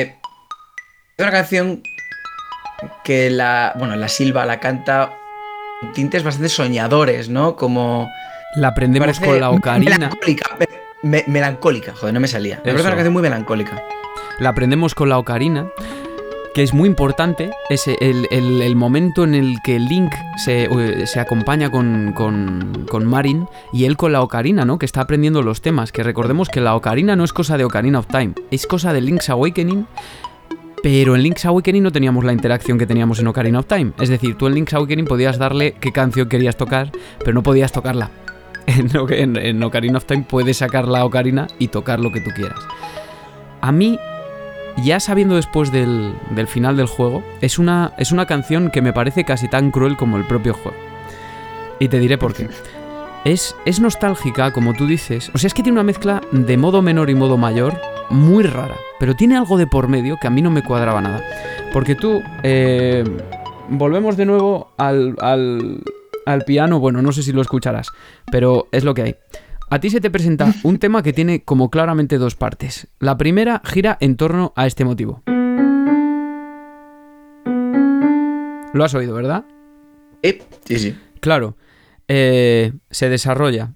Es menor, o sea, y la sonoridad es menor. Sí menor, en este caso. Bueno, miento o no miento. Yo, de hecho, creo que es mucho más interesante que todo esto, porque claramente la sonoridad de la melodía es menor, pero es muy interesante ver que la pieza, de hecho, suele leerse desde su relativo, desde el relativo de si menor, que es re mayor. De hecho, empieza y termina en, eh, re mayor, mm, la mayoría séptima, ¿no? Que es este acorde. Es muy interesante porque eh, existe como cierta ambigüedad. Hay siempre una pelea entre, entre, entre el menor y la resolución y el comienzo, ¿no? Y, y es raro porque además es una melodía que está como encerrada. O sea, yo si la viese solo puesta tal cual, pensaría que es claramente menor, porque tiene además puntos de reposo en el fa sostenido, que también pertenece a Re mayor, evidentemente, pero eh, simplemente con la melodía yo lo pensaría así. Pero me parece que es como una melodía que es claramente triste, que está luchando dentro de una armonía que es un poquito ambigua y que al final hay como una colisión ahí y no es esto lo único. Pero luego, claro, empieza con la otra parte, que empieza en el do sostenido. Hasta aquí muy bien. Esto, mm, no sé, yo lo hubiese continuado como... eh, pues... mm, No lo sé, por ejemplo, no. Por ejemplo, haciendo eso, ¿no? Que es bajando la melodía un grado. Y sin embargo, lo que hace es algo como. Lo voy a tocar un poco lento, pri- primero porque estoy como eh, convulsionado aquí contra el piano. Y ya de por sí yo no soy pianista, pues imagínate. Pero lo que hace después de esa parte, que todos hemos escuchado, es algo como. Lo voy a tocar una octava por encima. Eso. Lo has oído, ¿verdad? Sí, sí. Eso es una parte que a mí me desconcierta, pero sobremanera.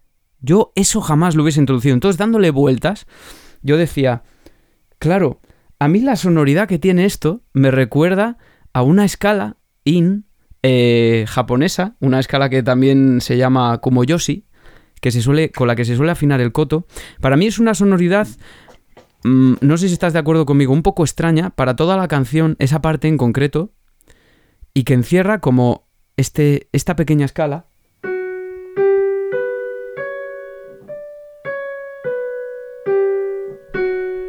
Que eso suena muy japonés, partiendo del fa sostenido.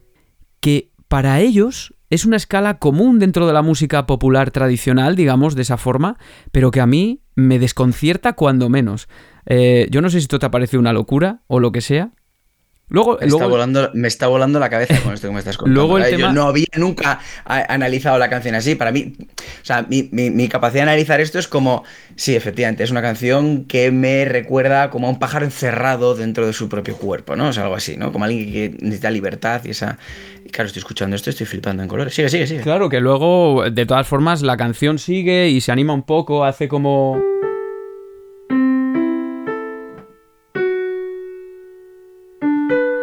Que acaba en mayor. Pero eh, fácilmente te, te vuelve otra vez al menor otra vez y hace como... Y dice... O sea, eh, tú piénsalo, ¿no?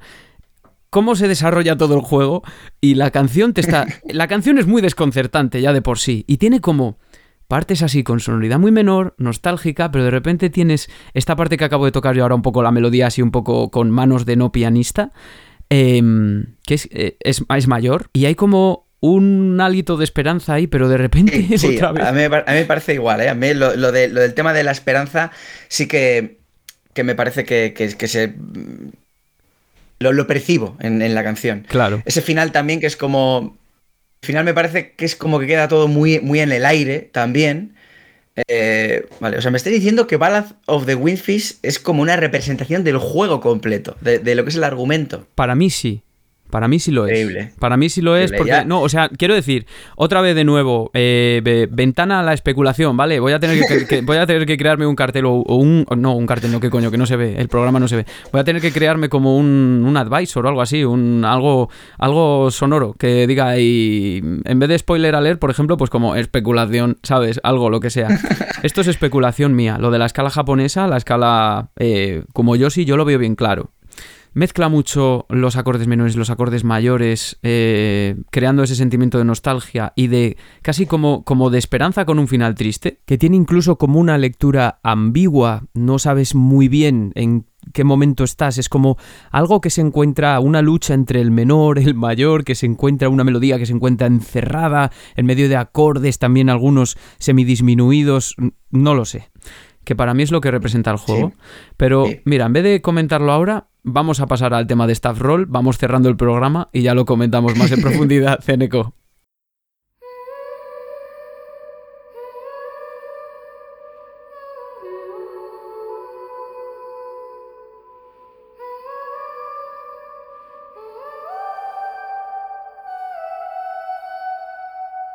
Empieza la voz de ella en este tema, el último que escuchamos, o sea, en eco, vemos el final. El final que es devastador, para mi gusto, ¿eh? Eh, no voy a hacer spoilers. Yo creo que este juego no tiene spoilers. Ya sabes cómo va a acabar desde que empieza, porque además te lo cuentan. Te lo dicen. Que no es el mundo real lo que estás viviendo.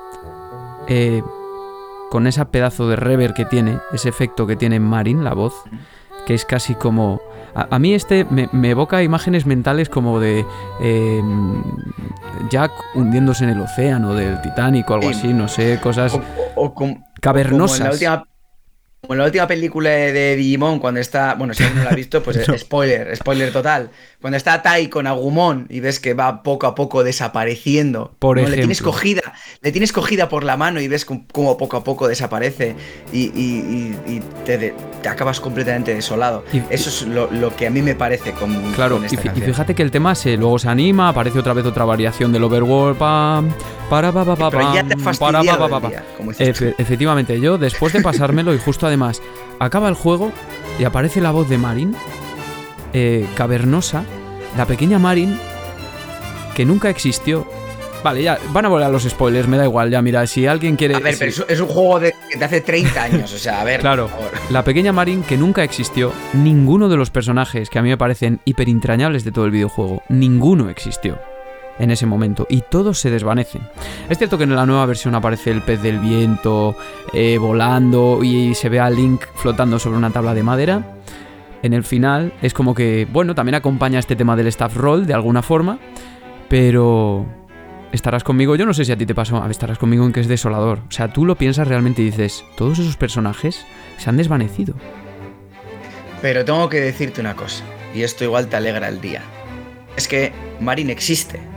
Marin generó tal impacto en, en Zelda, en, bueno, digamos en la saga Zelda, que después fue la inspiración para crear a Malon en Ocarina of Time. Así Oh, sigue qué vivo. No sabía, no, fíjate, no sabía yo, no sabía yo ese detalle. sí. Hoy el día, ¿sabéis, ¿sabéis qué ha pasado a todos los oyentes? Ya se lo digo. Eh, el guion que se ha compartido para realizar este programa estaba lleno de verdades a medias. Yo le he ocultado información a Eneco, yo no sabía información que iba a contar a Eneco para hacerlo todo muchísimo más natural, ¿no? Y bueno, como estamos escuchando el tema del staff roll, vamos a cambiar un poco de chip, Eneco. Nos despedimos tristemente de este programa, pero yo creo que ya ha quedado mm, muy resultón y muy cargado de contenido.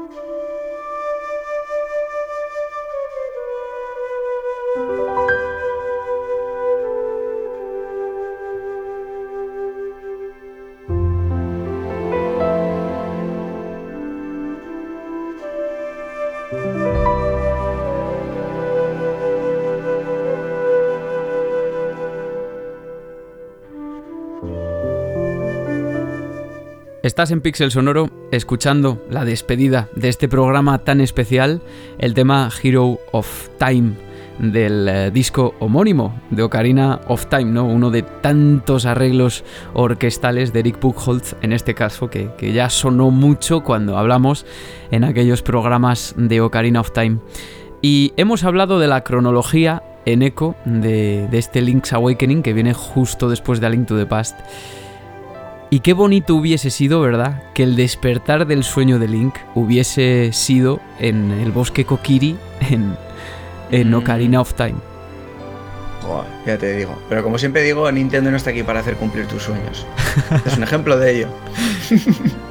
Yo cuando, cuando realmente la, primera vez que lo pasé y dije, qué bonito hubiese sido esto. Y, se me vino rápidamente la introducción de Ocarina of Time a la cabeza, que es básicamente lo que estamos escuchando en la versión eh, orquestal, pero bueno, mm, para el que no lo sepa de nuevo otra vez, ¿verdad, Eneco? Eh, para Legos en la saga Zelda, eh, Ocarina of Time es el meollo de toda la cronología oficial, porque es de la que vienen las tres líneas temporales principales, pero claro, este Link's Awakening ya pasaría mucho después de los acontecimientos de Ocarina of Time. Sí, el Ocarina of Time es, digamos, como la, la, madre del cordero dentro de toda la cronología, donde se generan las tres líneas temporales. Eh, bueno, cuando salió la, cronología oficial de Zelda, la verdad que despertó bastante polémica, ¿eh? no, fue completamente aceptada por todos los, jugones. A mí la verdad que me gusta bastante esto de la, de las digamos, la cronología unificada y que luego se divida en tres, a mí me parece un acierto. Yo creo que se la sacaron un poco de la manga, pero mola. Y a ti, mira, Y, hablando de que se la sacaron un poco de la manga, a lo mejor no podemos descartar que el despertar del sueño de Link de Link's Awakening sí que estuviese de alguna forma emparentado con el próximo título que iba a ser Ocarina of Time, que fue el Zelda que ya eso ya eh, a nivel, a todos los niveles, artístico, musical, eh, no sé, es un, clásico de, todo, de todo lo que te puedas imaginar, incluidos los estudios en musicología. Así que yo creo que es bastante pertinente despedir el programa con este tema. Eh, ¿Qué te ha parecido el programa, Neko? Espero que te lo hayas pasado todo lo bien posible. Pues, me ha parecido absolutamente maravilloso, me lo he pasado realmente bien. De hecho, me da pena que acabe porque he estado tanto tiempo, porque, que no lo sepa, yo le he dado la chapa a Iván para que sacara este capítulo, porque Link's Awakening no solo es uno de mis juegos favoritos, sino que su banda sonora es una de las que más me gustan. Y cuando conocí Pixel Sonoro dije, bueno, este señor tiene que hacer un programa sobre Link's Awakening. Entonces ahora ya lo has hecho, ya ha terminado y ahora me siento vacío. Es como cuando, cuando te paras en Link's Awakening, ¿te acuerdas ese día que te sentiste vacío? Pues ahora me pasa a mí lo mismo. Bueno, pero por lo menos tú y yo seguimos existiendo, que siempre es importante. eso, es verdad. Oye, mira, muy buena manera de, de animarme, muy bien. Efectivamente. Eh, Muchísimas gracias, Eneco, por haber venido aquí a hablar un poquito de música en esta locura que es Pixel Sonoro, en la que a veces hablamos de escalas y de, y de movidas. Espero que, de verdad, que el resultado final te guste cuando lo oigas. Evidentemente, a todos los oyentes también. Muchas gracias por acompañarnos. Muchísimas gracias por haber venido, Eneco. Bueno, muchas gracias a ti. Ya te he dicho que, y lo digo sinceramente, que me hace muchísima ilusión estar aquí compartiendo contigo este programa no he venido a hablar de música, yo he venido a hablar de historia de mis movidas, porque de música ya se ha demostrado que no tengo ni puñetera idea, pero bueno, supongo que la gente, espero que no me mida por mi, por mi conocimiento musical. Pero en cualquier caso, mm, vamos, eh, creo que lo que estás haciendo en la podcastfera es algo absolutamente maravilloso, espero que sigas así y espero seguir colaborando contigo en el futuro, tanto en Arqueología Nintendo como en Pixel Sonoro. Bueno, esto lo ha dicho, lo ha dicho él, eh, que conste para todo, y lo ha dicho además eh, en eco del gran programa, del gran podcast Arqueología Nintendo, que es uno de, además de los podcasts del momento, no lo digo yo, lo dicen los números, lo dicen los territorios, lo dice la originalidad del programa, etcétera, etcétera. Y nosotros, con este elogio, me voy a quedar con tu elogio, Neko, ya nos vamos yendo a nuestro cierre habitual.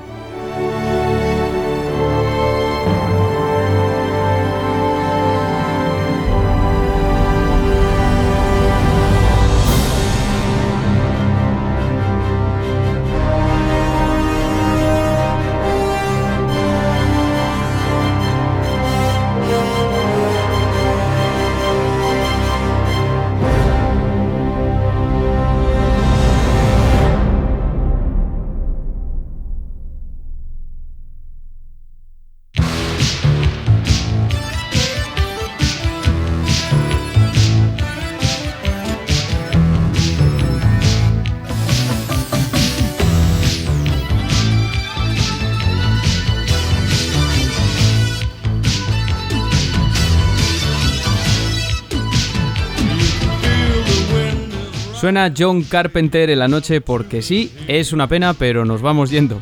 Muchísimas gracias oyentes si te has quedado hasta aquí y espero que hayas disfrutado del invitado que como podéis comprobar, bueno yo creo que le conocéis la mayoría, sabe un montonazo de todo esto y ante una saga que intimida tanto pues no hay mejor compañía, os lo digo yo.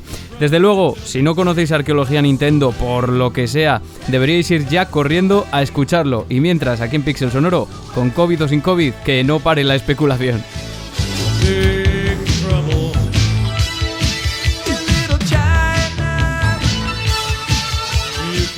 Bueno, espero que os haya gustado el episodio. En el próximo seguramente tengamos una entrevista de lo más interesante, ya oiréis. Pero os recuerdo que el periodo de donaciones para el podcast benéfico sigue en activo, que además gané. Si no lo habéis oído, gané. Con lo que, eh, por favor.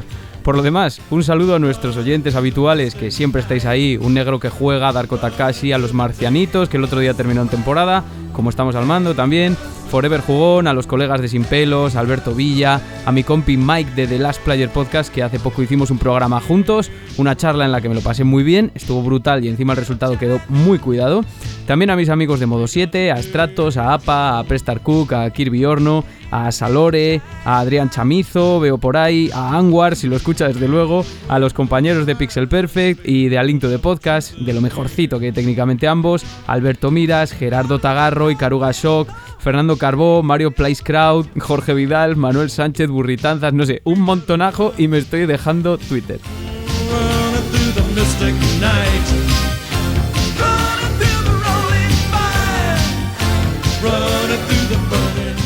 Y a propósito de Twitter, pues ya sabéis que estamos en Twitter, evidentemente, y en Facebook, y que nos podéis escuchar y suscribiros en iVoox.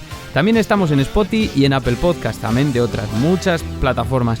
Y habitualmente también en FM, si es que a mí no se me escapa al escribir el artículo, que ya pido perdón, pero es que últimamente de verdad que os juro que me mato, que no me da la vida. Aquí terminamos, amigas y amigos. Ya sabéis, en vuestros sueños o en la vida real, como siempre, a todas partes y con música. Hasta la siguiente.